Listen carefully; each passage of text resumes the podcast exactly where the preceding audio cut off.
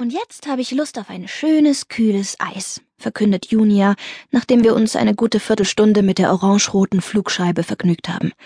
Ach, lass uns doch ein bisschen weiterspielen, bettle ich. Ich bin gerade so gut in Fahrt. Außerdem ist mein Badeanzug noch nicht ganz trocken. Na gut.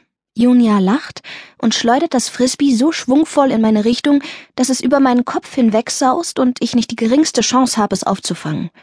Vielen Dank auch, rufe ich und wirble herum, um dem Ding hinterherzueilen. Keine Ursache, sagt ein Typ, der nur wenige Schritte von mir entfernt steht und den ich in meinem Eifer fast über den Haufen renne. Er trägt Boxershorts und ein schwarzes Nike-T-Shirt, hat total verwuschelte braune Haare und Augen wie Schokokugeln. Grinsend hält er mir die Frisbee-Scheibe entgegen. Was dagegen, wenn ich mitspiele? Oder sind die Damen schon müde? Eigentlich wollten wir uns gerade ein Eis holen, oder Junia? rufe ich zu meiner Schwesterfreundin hinüber. Die steht da, als hätte der Blitz in sie eingeschlagen. Völlig reglos, bis auf ein kaum merkliches Schulterzucken. Auch gut, erwidert der Typ. Ich gebe euch eins aus, in Ordnung?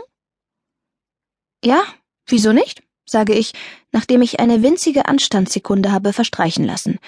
Mit wem haben wir denn überhaupt die Ehre? Harper, antwortet er und deutet einen Diener an. Harper Stanton, 14 Jahre alt, Mutter Deutsche, Vater Engländer. Oh, sage ich. Und du? erkundigt er sich. Mein Vater ist kein Engländer, sage ich hastig. Nicht weiter schlimm. Harper zwinkert mir zu. Eigentlich wollte ich auch bloß wissen, wie du heißt. Er nickt in Richtung Junia. Den Namen deiner Freundin kenne ich ja bereits. Ähm, Miriam, sage ich und hole einmal tief Luft. Miriam Schleer. Am 6. September werde ich 13. Vielen Dank für die Einladung, erwidert Harper. Wo soll die Party denn stattfinden?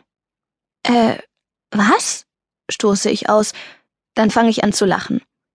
In den vergangenen Monaten habe ich ja eine Menge ulkiger Jungs kennengelernt, aber ein Typ wie Harper ist mir bisher noch nicht untergekommen. Du willst mich also gar nicht dabei haben, sagt er jetzt und verzieht seine Lippen zu einem Schmollmund, was ihm genauso gut steht wie seine Schokoaugen. Doch, schon, entgegne ich zögernd, denn mit einem Mal kommt mir in den Sinn, dass Harper mich womöglich die ganze Zeit über schon auf den Arm nimmt. Immerhin ist er bereits vierzehn. Warum soll er sich da ausgerechnet mit zwei Zwölfjährigen abgeben, deren Busen noch nicht mal ansatzweise ausgewachsen sind? Mal sehen, füge ich also hastig hinzu. Wir kennen uns ja noch gar nicht richtig. Deswegen ja auch mein Vorschlag, zunächst ein bisschen Frisbee zu spielen und anschließend noch ein paar Worte beim Eisessen miteinander zu wechseln.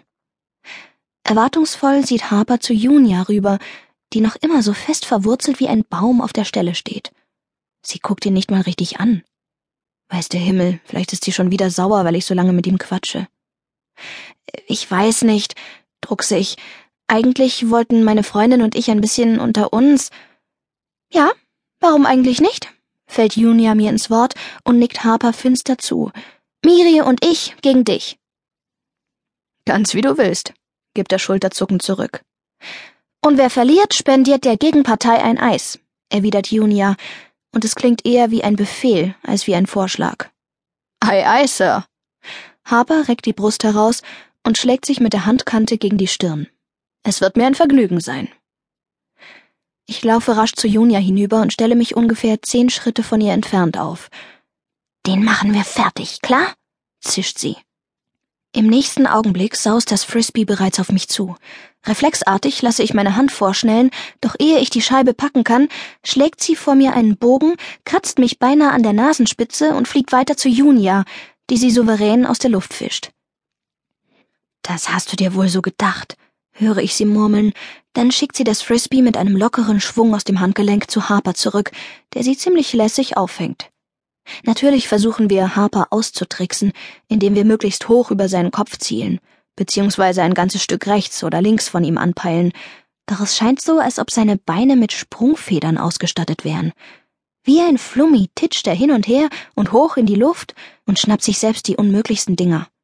Die meisten davon hätten Junia und ich jedenfalls nicht gekriegt, und so kann ich nicht umhin, ihn insgeheim ein wenig zu bewundern.